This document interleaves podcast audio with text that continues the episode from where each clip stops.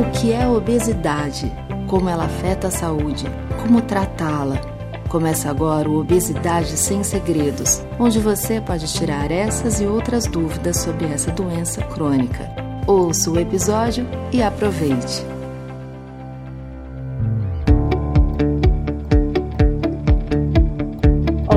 Eu sou Natália Cuminali e esse é o podcast Obesidade Sem Segredos, uma iniciativa que busca tirar as principais dúvidas sobre essa doença crônica que atinge grande parte da população. A cada 15 dias, médicos, especialistas e convidados vão dividir com a gente seus conhecimentos e compartilhar suas experiências pessoais e profissionais ao lidar com a obesidade. A ideia é mostrar aqui que o desafio é real, mas o tratamento é possível e a qualidade de vida é alcançável. Esse podcast é realizado pela campanha Saúde Não Se Pesa, movimento para a conscientização da obesidade, promovido pela parceria entre a Novo Nordisk e a ABESO, a Associação Brasileira para o Estudo da Obesidade e da Síndrome Metabólica. No episódio de hoje, nós vamos conversar sobre a cirurgia bariátrica. Quando ela é a melhor opção? Qual é o momento certo? A cirurgia é garantia de emagrecimento? Quais são os riscos? Para responder a essas e outras perguntas, estão comigo aqui o cirurgião Marcos Leão Vilas Boas, presidente da Sociedade Brasileira de Cirurgia Bariátrica e Metabólica, e a influenciadora digital Paula Bastos, que vai nos contar sobre a sua experiência com a obesidade e a cirurgia bariátrica. Primeiro, bem-vindo, Dr. Marcos. Muito obrigada pela presença. Muito obrigado, Natália. É um prazer estar aqui com você, com a Paula e com todos os ouvintes desse podcast. Muito bom, Paula. Também seja muito bem-vinda. Obrigada pela participação. Eu que agradeço o espaço de estar aqui com vocês para poder conscientizar as pessoas e compartilhar um pouquinho da minha história. Muito bom. Eu tenho dois recados antes da gente começar. O primeiro é que esse podcast é gravado remotamente e por isso é possível que haja instabilidade durante o nosso papo. O segundo é para vocês não se esquecerem de seguir o podcast e acompanharem os novos episódios. Para quem não ouviu, o papo anterior foi com o endocrinologista João Sales e o publicitário Emerson de Oliveira sobre a relação entre obesidade e diabetes.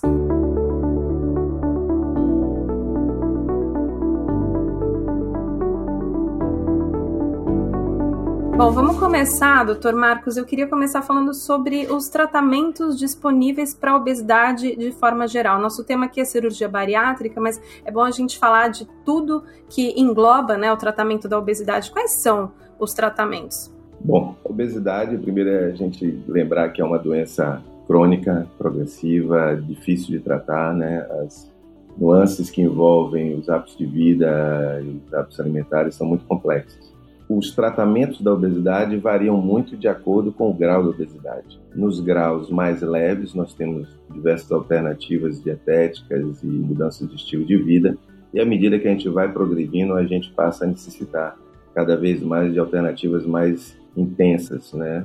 E daí nós temos algumas medicações, entre elas alguns substitutos de hormônios produzidos no intestino, né, que são chamados de análogos de GLP-1, que chegaram para como uma ferramenta muito potente para tratar a obesidade. Temos algumas outras drogas que os resultados já não são tão bons, né, substâncias que interferem na percepção da fome e que inibem a fome, mas que não são muito potentes ou que têm efeitos adversos principalmente cardiovasculares, que não são tão interessantes. E temos no extremo daqueles casos em que a obesidade atinge um nível maior, a cirurgia bariátrica, que é a principal ferramenta para os casos graves de obesidade, onde os efeitos exclusivos da dieta, da mudança do, dos hábitos de vida e das medicações já não são tão potentes para promover uma perda de peso importante e duradoura nessas pessoas. Então vamos entrar um pouquinho nesse tema já, na cirurgia bariátrica, né? O que, que é exatamente a cirurgia bariátrica, o que, que consiste a cirurgia e em que situações ela passa a ser considerada, ela pode ser indicada? Classicamente, a gente tem três grupos de pessoas que têm indicação de cirurgia bariátrica. O primeiro, o mais clássico, que são as pessoas com mais de 40 de índice de massa corporal, o IMC. As pessoas já sabem que é calculado dividindo o peso pela altura ao quadrado. Se tem mais de 40, ela tem obesidade grau 3 ou obesidade mórbida e a cirurgia está indicada. Existe uma segunda classe, que são as pessoas com índice de massa corporal entre 35 e 40, quando associados a problemas de saúde diversos, problemas que são associados, agravados pela obesidade. como diabetes, hipertensão, apneia do sono, problemas articulares, refluxo gastroesofágico, enfim, uma infinidade de fatores que andam ali muito em paralelo com a obesidade. E terceiro, uma indicação mais nova, regulamentada pelo Conselho Federal de Medicina a partir de 2017, que são pessoas com índice de massa corporal entre 30 e 35 com diabetes importante, diabetes de difícil controle, que não controla com os medicamentos usuais e mudanças de estilo de vida. Essas são as três indicações clássicas. Excelente, vamos chamar já a Paula para o papo. Paula, você fez bariátrica há dois anos. Você se encaixava em algum desses perfis que o Dr. Marcos comentou? Queria que você contasse um pouco para gente da sua história, né? De como foi a sua decisão também de fazer a bariátrica. Sim, eu já estava num grau de obesidade bem alto, se eu não me engano era o grau 3. Agora eu não me lembro meu IMC de cabeça, mas eu tava com ele bem elevado. Na época da cirurgia, um pouquinho antes dela, eu cheguei a pesar 136 quilos e eu tenho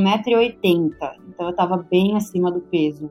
E aí, associado a isso, vieram as comorbidades, né? Então eu estava hipertensa, e pré-diabética, né? Até na época minha endócrina falou: "Ah, esse termo não é muito legal de nós usarmos, mas é a forma mais popular de chamarmos a hiperinsulinemia, que é a condição metabólica que eu tinha aí. Como eu tenho diabetes de ambos os lados da, das famílias, já era meio que certo que eu ia ficar diabética, porque eu tinha todo esse quadro de obesidade. E antes de fazer cirurgia bariátrica, eu já tinha feito muitos tratamentos clínicos, não foi uma decisão pensada do dia para noite, foi algo que eu realmente assim me informei, fiz tratamento psicológico, que inclusive é algo que eu reforço bastante para as pessoas que me acompanham, que é algo extremamente importante para quem vai passar pela cirurgia bariátrica. E percebendo que fazendo todas as mudanças físicas, psicológicas necessárias ainda assim, com acompanhamento de uma equipe médica, eu não estava emagrecendo para que essas comorbidades mudassem, né, para que elas fossem embora,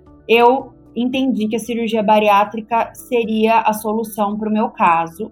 E hoje eu digo para todo mundo que foi a melhor decisão que eu já tomei na minha vida. Ela realmente trouxe cura para mim, ela trouxe um ressignificado para minha vida, ela mudou toda a minha minha alimentação, né?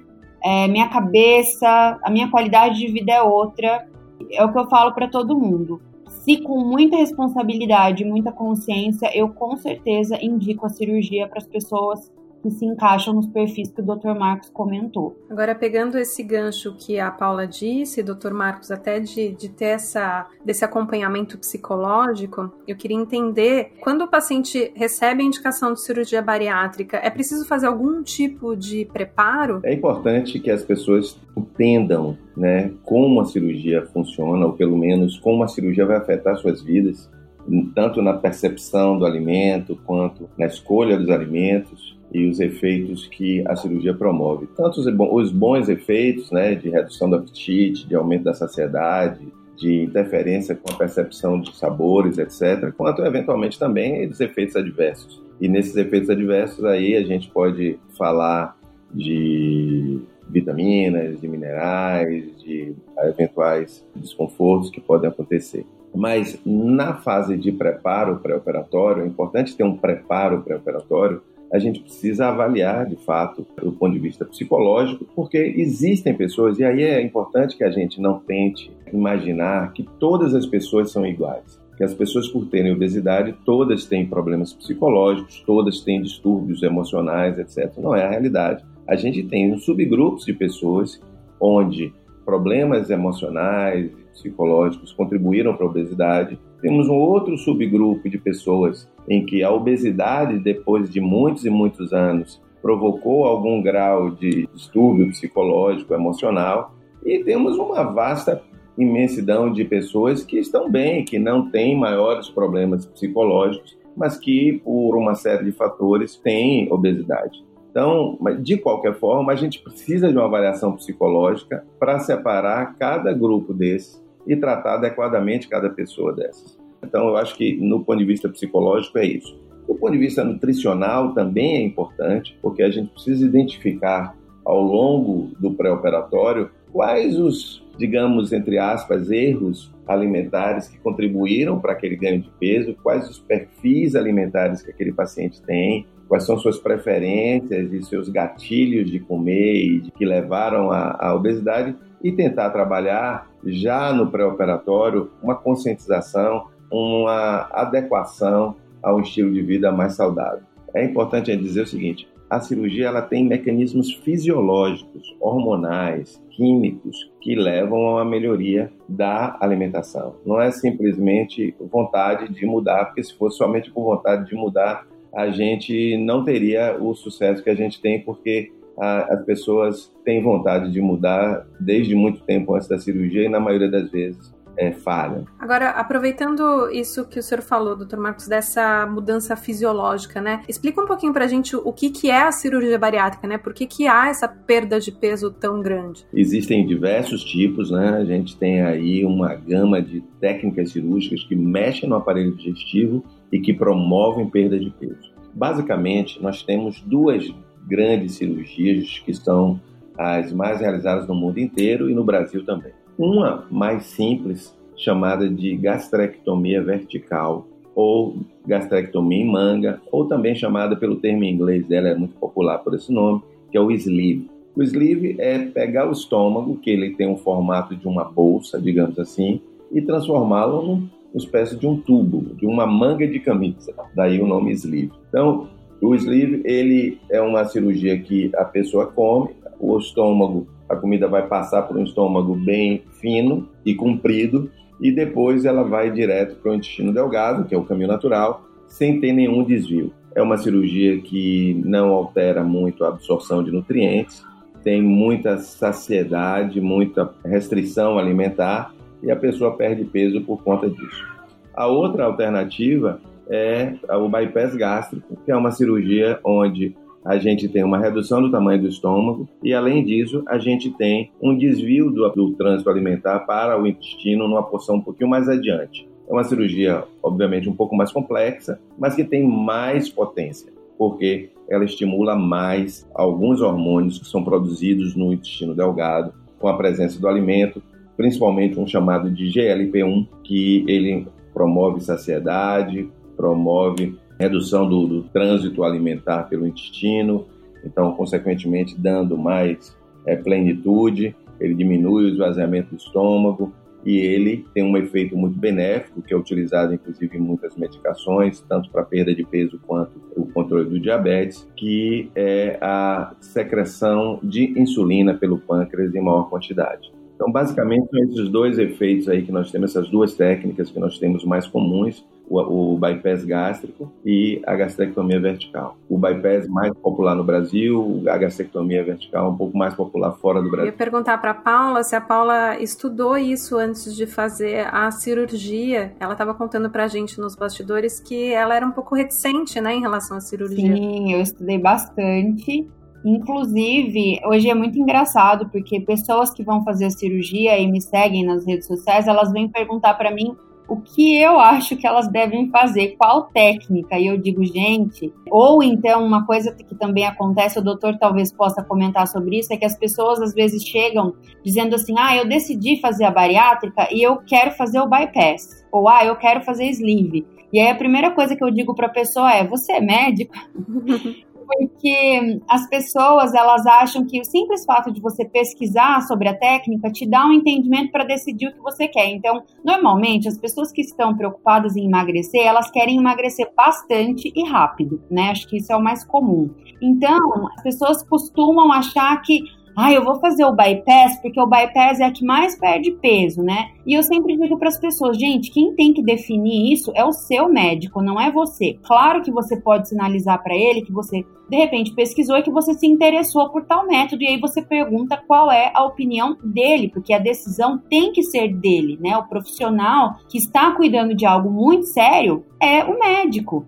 Eu, por exemplo, eu tinha um pouco de medo, vamos usar essa palavra, do bypass, porque eu não como fruta nenhuma desde que eu nasci. E eu tenho alopecia androgenética. Então, o meu receio de fazer o bypass, como o doutor explicou anteriormente, ele mexe um pouquinho mais com essa questão de absorção vitamínica e tudo mais. Então, o meu receio do bypass era que eu ficasse realmente com a parte de vitaminas, absorção e tal, um pouco mais defasada do que uma pessoa, digamos assim, comum em relação a mim, com uma alimentação melhor que a minha, sem alopécia, eu ficasse mais prejudicada por essa questão. E aí eu levei isso para o meu médico, né? Falei, olha, eu tenho alopecia androgenética, eu não como frutas, eu como verdura, mas eu não como frutas, então eu já não sou uma pessoa que tem assim as vitaminas e minerais super maravilhosas nos exames, então eu gostaria de saber o que você me indica. E aí ele me disse o seguinte, falou, Paula, você, embora você esteja com um peso bem elevado, você é muito alta, né? Eu tenho 1,80m, você é uma mulher de estrutura óssea larga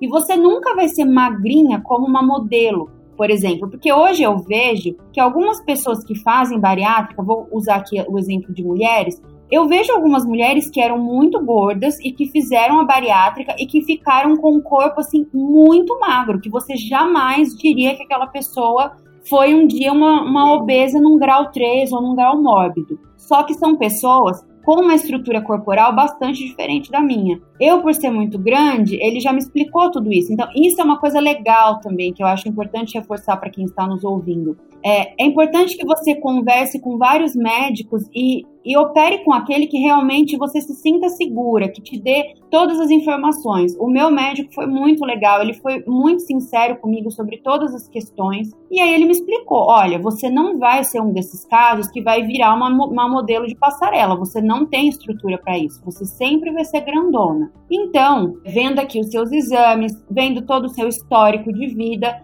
eu indico para você o sleeve gástrico. Então foi esse o método que eu fiz. E eu tô super feliz com o meu método. Eu emagreci até o momento 50 quilos. Eu ainda quero emagrecer mais um pouco, talvez mais 5 ou mais 10 quilos. Aí eu digo que o espelho que vai determinar, né, onde eu vou parar. Mas eu tô super feliz com os meus resultados. Assim, o sleeve gástrico para mim realmente foi bem bacana Conheço muitas pessoas também que fizeram bypass que estão super bem. E aí eu reforço, né? É uma decisão do médico. Então eu acho que é um ledo engano que as pessoas cometem de achar que elas vão poder escolher a técnica da cirurgia. Isso é uma responsabilidade médica. Agora, doutor Marcos, pensando também em coisas que as pessoas imaginam, né? O fato de fazer a cirurgia significa que a pessoa não precisa mais cuidar do peso, que o problema já foi resolvido ou não, né? O que mais que ela precisa fazer? Qual que é o papel da cirurgia nesse processo de tratamento da obesidade? Não, isso aí de forma alguma é um é pensamento totalmente equivocado, né? Como eu disse, é uma doença crônica que você não cura simplesmente com uma cirurgia.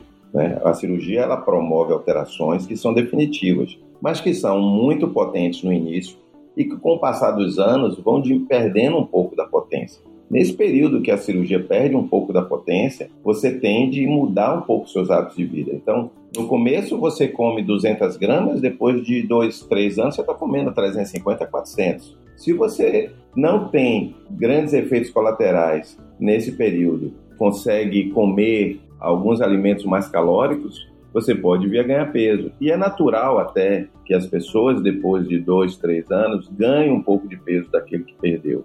Então é natural uma pessoa, por exemplo, como a Paula, que vamos supor está com 136 quilos, atinja aí é, 80 e depois ganhe 5, 7, 10 quilos até estabilizar. Então é natural isso. O que é importante, falando um pouquinho do que a Paula falou, de o médico escolher o procedimento ideal para o paciente, é que na verdade eu tenho mais essa postura comigo de compartilhar a decisão de acordo com as expectativas de cada pessoa e mais assim contraindicar se ela quiser uma coisa que seja muito absurda, né, do que escolher sozinho também o procedimento. Então, por exemplo, é, é, é frequente as pessoas a gente tem diferentes prioridades, né, e diferentes perfis de pacientes. Eu posso ter, por exemplo, um paciente que chega para mim e quer muito fazer um sleeve e é uma pessoa que tem um diabetes muito mal controlado, uma pessoa que tem um refluxo importante. Essa pessoa, se escolher um sleeve, está fazendo uma decisão totalmente equivocada,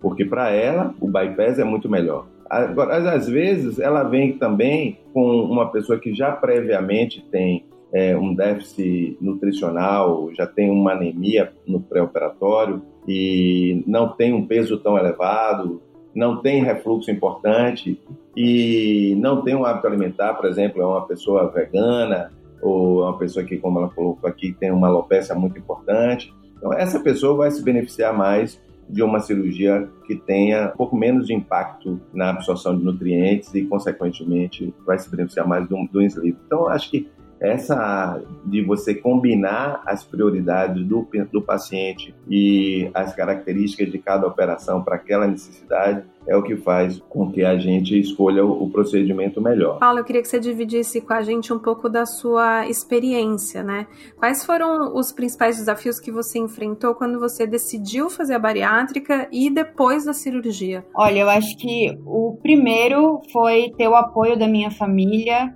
porque a minha mãe era contra a cirurgia também, ela, ela era bastante reticente. Eu tive que conversar bastante com ela, o meu médico também foi muito legal. Ela era reticente por quê, Paulo? Porque ela achava que, assim, em primeiro lugar, ela tinha medo de eu morrer, porque minha mãe é assistente social e ela trabalhou em uma empresa que eu, isso muito no passado, acho que uma, uma pessoa fez uma a cirurgia bariátrica logo no começo e não deu muito certo, então ela tinha medo. E eu acho que, na verdade, a minha mãe achava que eu era incapaz de passar pelo processo e conseguir me manter, sabe? Conseguir manter o peso e tudo mais. Então, foi muito marcante para mim quando, inclusive, na, na consulta médica que eu a levei e ela totalmente relutante, o meu médico perguntou para ela: Você acha que a sua filha é incapaz?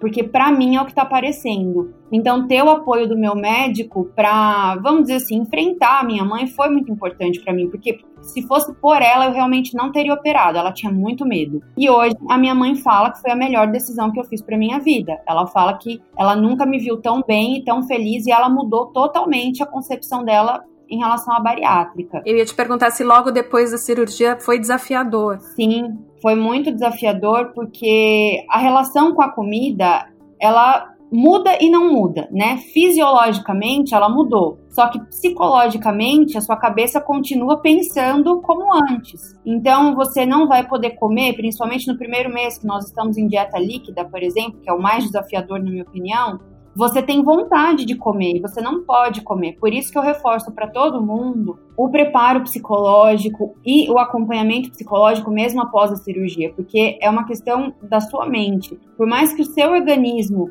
não esteja te pedindo comida, né, e você mal consiga comer, a sua mente produz ali as vontades, os desejos e você tem que saber dizer não, né, mudar a sua cabeça. Então, até hoje, a questão psicológica para mim é um desafio, porque eu sempre tenho que priorizar as minhas escolhas, saber equilibrar a minha alimentação, prestar atenção se eu estou comendo por vontade fisiológica ou se é uma fome emocional. Então, para mim, a questão psicológica foi o maior desafio. E aí eu acho que vale a pena mencionar também a questão do distúrbio de imagem, né, e a flacidez, porque a gente ouve muitas pessoas falando que querem fazer a bariátrica achando que ela é o caminho fácil para um corpo magro, para uma questão estética. E eu sempre digo para as pessoas, bariátrica não é uma cirurgia estética, né? Então, você você tá gorda, você vai operar, você vai emagrecer, vai, mas você não vai ficar com um corpinho de Barbie, né? Você vai ter que lidar com flacidez, você vai ter outras questões aí que vão mudar na sua imagem física.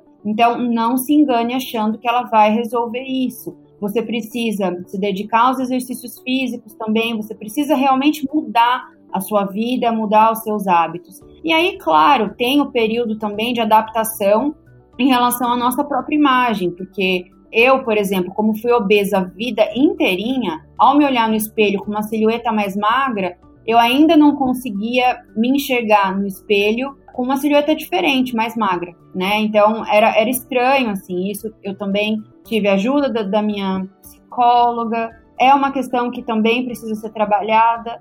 E eu acho que são esses pontos, assim, né? Como eu costumo reforçar bastante para as pessoas que me acompanham, eu falo que manter os hábitos saudáveis e, e continuar trabalhando a mente, né, buscando esse autoconhecimento, trabalhando essa relação da pessoa com a comida, claro que como o doutor falou, para as pessoas que assim como eu têm essas questões psicológicas mais fortes, porque eu comia, eu nunca tive compulsão alimentar, mas eu comia por emoção. Então, se eu estava triste, eu queria comer alguma coisa, se eu estava feliz, eu queria comer para celebrar. Então, a comida, ela, ela tinha muito esse mecanismo na minha vida e eu tive que desconstruir tudo isso e ressignificar toda a minha alimentação. Então, para mim, esses foram os maiores desafios em relação à bariátrica. Eu acho que, assim, mais uma vez, a gente precisa separar, cada pessoa tem uma realidade específica, né? A gente não pode unir todos eles no mesmo grupo. Ela falou algumas coisas aqui que eu acho que são interessantes.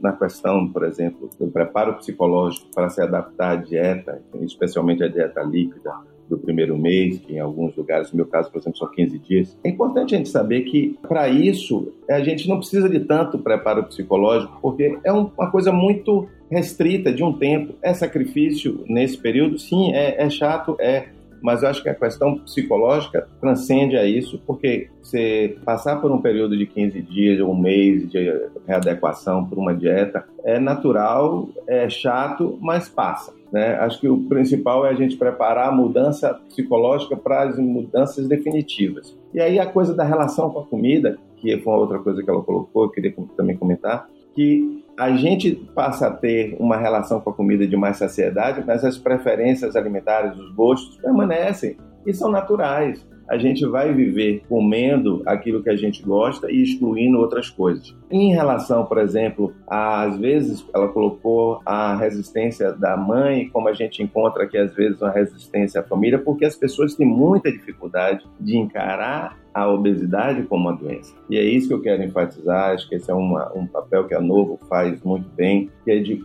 as pessoas entenderem que a obesidade é uma doença que precisa ser tratada. E no momento em que a gente vai encarar um tratamento, seja ele uma bariátrica, seja ele um tratamento medicamentoso, injetável oral de longo prazo, a gente precisa entender que a gente está tratando uma doença e tem de encarar dessa forma. Do ponto de vista da doença, a gente tem de entender que as alternativas a conviver com o tratamento, no caso, eventualmente, por exemplo, efeitos colaterais da cirurgia, como o dumping, que é um mal-estar que algumas pessoas têm, ou a limitação de não comer muito algumas coisas, é uma limitação muito menor do que a doença promove. E do ponto de vista estético, como ela colocou também aqui, a gente precisa entender que quando a obesidade chega a um determinado ponto, para que a gente tenha um resultado estético pleno, a gente vai ter de passar por etapas.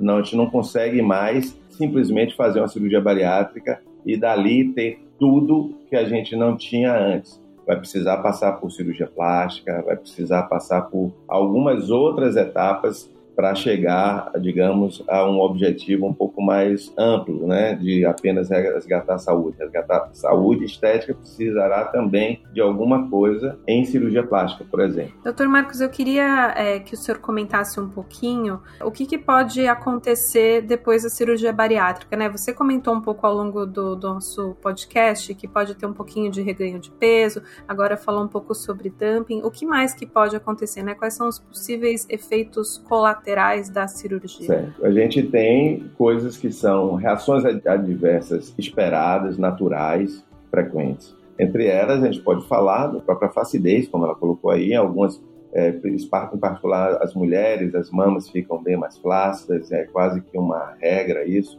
Nos homens isso é muito pouco relevante. Nos graus maiores de obesidade, o abdômen e eventualmente até coxas, braços ficam realmente flácidos, mas tem, nos graus menores de obesidade isso é menos evidente. Então, esse é um ponto. A queda de cabelo, a alopecia que ela colocou aqui, a gente observa durante um período, né? Isso na fase de emagrecimento mais intenso, no primeiro ano, no final do primeiro ano, entre 6 e 12 meses, a gente vê uma queda de cabelo um pouco maior, mas ninguém fica com alopecia tão intensa de uma maneira geral. Isso, quando acontece um pouco mais intenso, é por uma deficiência vitamínica, por uma deficiência mineral, especialmente ferro e outros oligoelementos que podem ser muito bem prevenidos com uma reposição adequada. Isso é importante. As pessoas precisam saber que para controlar a obesidade e manter uma boa saúde plena, é importante fazer alguma suplementação vitamínica e mineral a longo prazo, né? indefinidamente, digamos assim.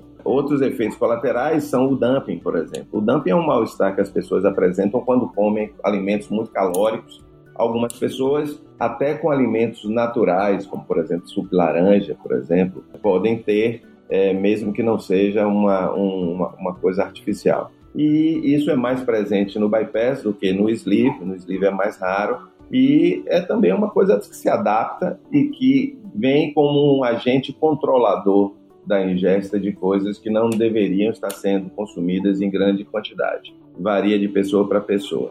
É, esses, diria, são efeitos mais frequentes e comuns. Existe, por outro lado, alguns problemas que podem ocorrer. Aí são complicações mais raras, menos comuns, que podem ocorrer após qualquer cirurgia. E aí nós temos sangramentos, infecções, problemas de obstrução no intestino, tudo isso pode ocorrer numa operação bariátrica, mas são muito incomuns, ocorrem em 3 a 5% dos casos, e a maioria dessas complicações são tratáveis e se resolvem. A mortalidade decorrente de complicações no pós-operatório de cirurgia bariátrica hoje é muito rara. A gente tem uma taxa de mortalidade hoje nos serviços, de uma maneira geral, no Brasil, inferiores a 0,2%, ou seja, dois em cada mil pacientes operados. Isso é semelhante às cirurgias habituais feitas no aparelho digestivo, como cirurgia de vesícula, cirurgia de apêndice, uma cirurgia de útero. Todas elas têm taxas de complicações e mortalidade mais ou menos nesse nível aí que eu comentei.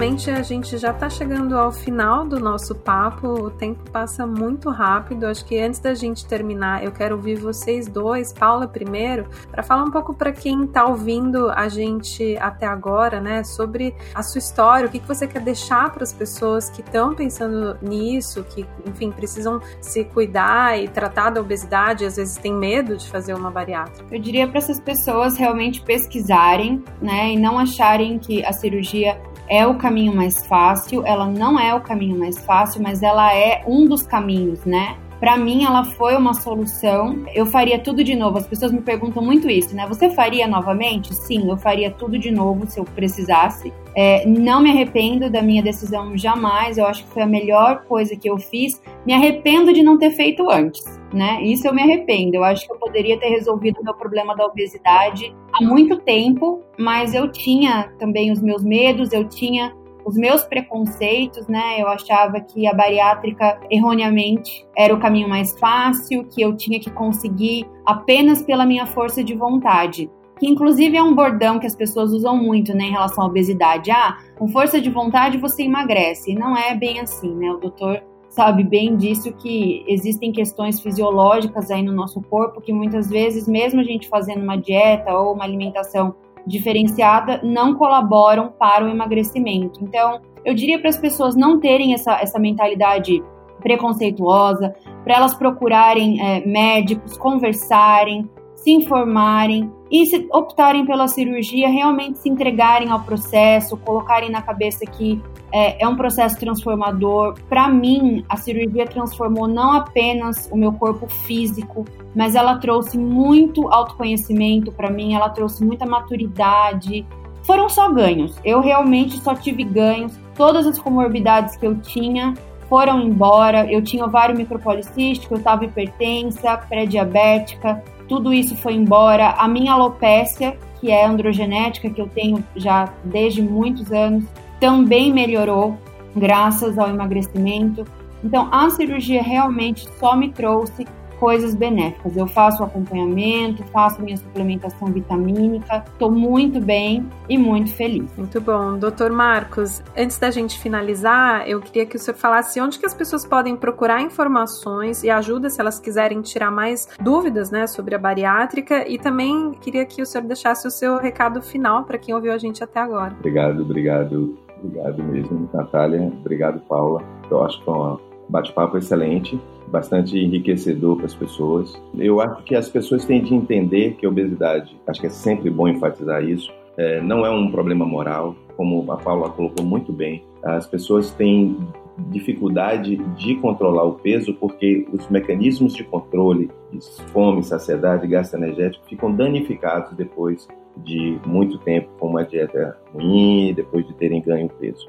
E isso tá, transcende vontade, transcende coisa moral ou necessariamente de força de vontade. Para fazer uma cirurgia bariátrica, eu aconselho a todos que pesquisem sobre seus médicos, pesquisem as equipes, é, não só os médicos, estruturas que tenham equipe multidisciplinar bem montada, tentem mudar seus hábitos de vida antes, se não conseguirem, se não realmente tiverem sucesso com o tratamento conservador, busquem uma alternativa cirúrgica através de um médico que tenha uma boa formação. Vocês podem consultar médicos através do site da Sociedade Brasileira de Cirurgia Bariátrica Metabólica. Nós temos lá médicos equipes multidisciplinares, tem todo o cadastro de médicos da sua cidade, perto de você, e médicos titulares, médicos que são certificados. Então, eu acho que a ferramenta é potente, depende de uma boa preparação, depende de uma boa técnica, mas depende também de um bom suporte. Então, busquem isso. A cirurgia é muito mais segura e menos complexa do que as pessoas imaginam, mas não pode também ser, digamos, superestimada nem mistificada como ela tem sempre. Muito bom, muito obrigada, doutor. Encerramos por aqui o 11 episódio do podcast Obesidade Sem Segredos. Hoje falamos sobre cirurgia bariátrica e no próximo episódio vamos mostrar os melhores momentos dessa temporada, recapitulando as principais dicas sobre obesidade. Doutor Marcos, de novo, eu queria agradecer muito a sua presença aqui no podcast. Obrigado, Natália, Paula, a novo, parabéns muito obrigado. Muito bom, Paula, também muito obrigada por compartilhar a sua história com a gente. Eu que agradeço a vocês, a Novo, pelo convite, as colocações do Dr. Marcos. Foi muito agregador esse bate-papo. O Movimento Saúde Não Se Pesa agradece a audiência de todos que nos ouviram até aqui. Para buscar mais informações sobre a obesidade e encontrar médicos próximos a você, acesse o site saudinãosepesa.com.br e siga as redes Saúde Não Se Pesa no Instagram e no Facebook. Esse podcast é realizado em parceria com a Beso. Se você gostou, siga o nosso canal e fique ligado nos próximos episódios. Até a próxima!